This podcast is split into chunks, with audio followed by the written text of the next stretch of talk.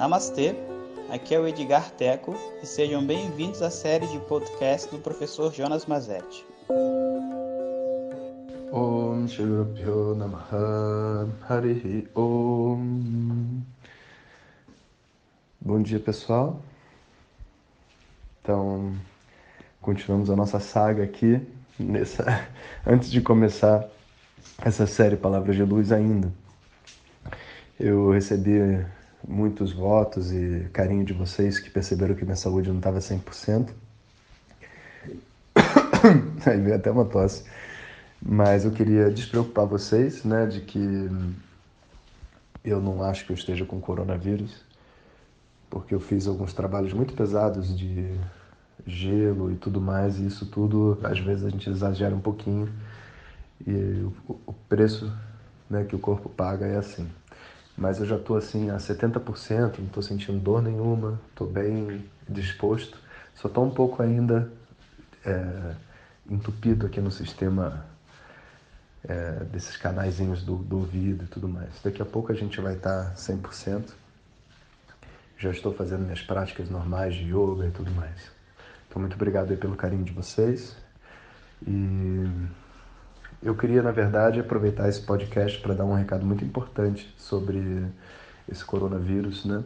E essa situação que a gente está entrando. E não estou falando assim com o objetivo de deixar ninguém em pânico, nem desesperado, é o oposto, né?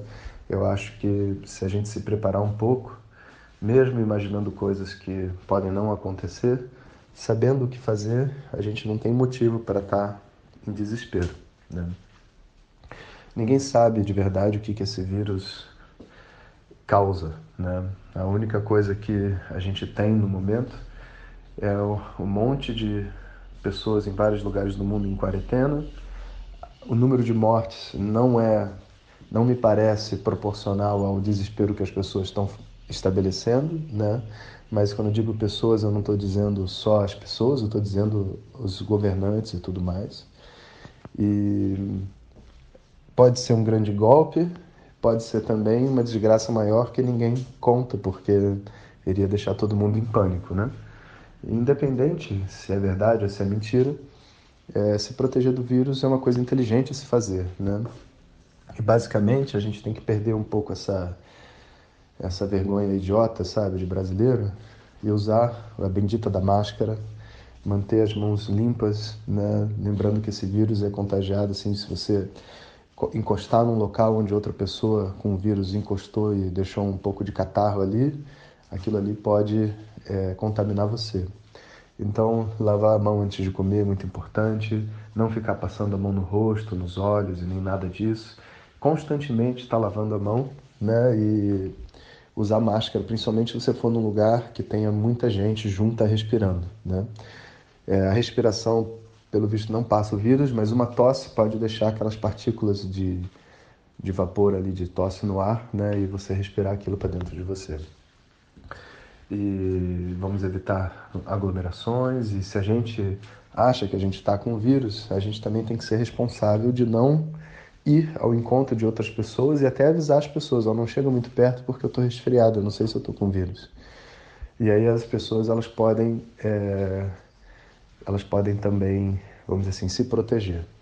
Estando com o vírus, né, você vai buscar atendimento médico e tudo mais, mas a verdade é que não tem nada a ser feito, a menos que a pessoa esteja meio que morrendo, aí você tem uns processos, né, para você fazer de UTI e coisas assim de ajuda de respiratória. Mas se não é esse o caso, a única coisa que você precisa fazer é se alimentar bem e descansar, sabe?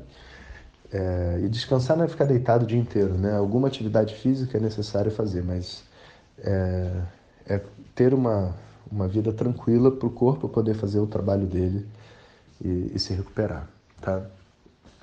É, tendo dito isso, o maior risco que a gente está correndo no Brasil não é do vírus em si, mas se as pessoas, por exemplo, semana que vem já não tem mais aula em colégio, na maioria das cidades, né, é, jogo de futebol, não tem, daqui a pouco não tem transporte público, o que acontece é que a economia para. Aquilo que sustenta a vida de todo mundo, sabe, que põe o, o, a comida no supermercado, para de funcionar. Isso tudo parando de funcionar, o que acontece é que é, a sociedade congela por um tempo. Durante esse congelamento, as pessoas não vão ter os serviços básicos, né? E é aí que está o verdadeiro problema agora nessa situação. Principalmente nós no Brasil que não temos ainda a experiência de passar por isso e saber o que fazer. Então, o que deve ser feito, isso eu digo a todos os nossos seguidores de coração, né? Saiam e comprem uh, um pouco de comida que vocês consigam resistir por um tempo.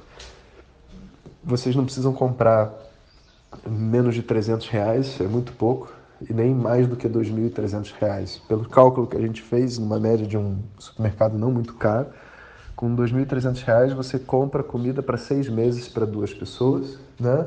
E aí você faz uma proporcionalidade aí. A gente está falando de 1.200 por pessoa, são os 200 reais que você vai gastar por mês de comida que você quiser estocar.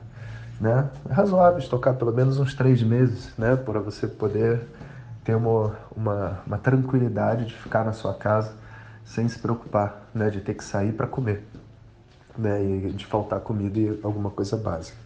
Compre água, material de higiene pessoal, né? E, e alguns remédios que você possa precisar do seu uso comum, né? Se você mantiver isso dentro da sua casa, você vai ter uma estabilidade né, para você poder ficar em casa e deixar a confusão passar. Se tiver internet, nós estaremos fazendo aulas, vamos ter o que fazer durante a crise, vamos aproveitar para estudar né? e, e a gente se proteger. É comum também que depois de um mês, dois meses, né, nem isso, depois de uma semana sem comida, para falar a verdade, então, no máximo em um mês, a gente enfrente, possa enfrentar uma crise também de segurança, né? Porque as pessoas vão atrás de onde tem comida. Para isso é muito importante que a gente fique dentro da nossa casa, fechado, com pessoas que a gente confie, né? E aguardando passar a situação. Lembra que em situações de crise a gente não quer ser individualista, né? A gente não quer ser babaca, a gente não quer. É... Não é somos o nosso, dane-se o próximo, sabe? Não a gente precisa entender como ajudar as outras pessoas, mas a gente tem que fazer isso de uma maneira responsável, não só conosco mesmo, porque não adianta a gente ajudar o outro e depois precisar de ajuda, né? Mas também para não contrair o vírus e não gerar um problema maior, né? Então esse é o momento da gente se sentir seguro, da gente saber o que tem que fazer, fazer, nada é perdido, né? Remédios são tomados, comida se a gente gastar é, se a gente não tiver vírus nenhum, a gente come depois. Elas duram aí pelo menos uns seis meses. Então, é isso, né? Eu queria fazer esse áudio dando a vocês essa, essa instrução simples do que fazer, né? E a gente fica ligado aqui no áudio de WhatsApp e também eu vou, se tiver alguma situação assim que a gente fique em casa, com certeza eu vou fazer uma série de aulas e satsangas e etc para ajudar a gente a manter a mente estável e a gente poder passar por essa tranquilo né, e, e feliz, vamos dizer assim, apesar de todos os transtornos. Então, muito obrigado, pessoal. E assim que eu tiver 100%, eu já começo a nova série. Um abraço a todos, Hariom. Um muito obrigado por ter escutado. Essas são apenas algumas gotas do infinito oceano de conhecimento da tradição védica. Para receber nossos áudios diretamente, clique no link que acompanha o título desse áudio ou baixe o nosso aplicativo Vedanta Zap. Om Tat Sat.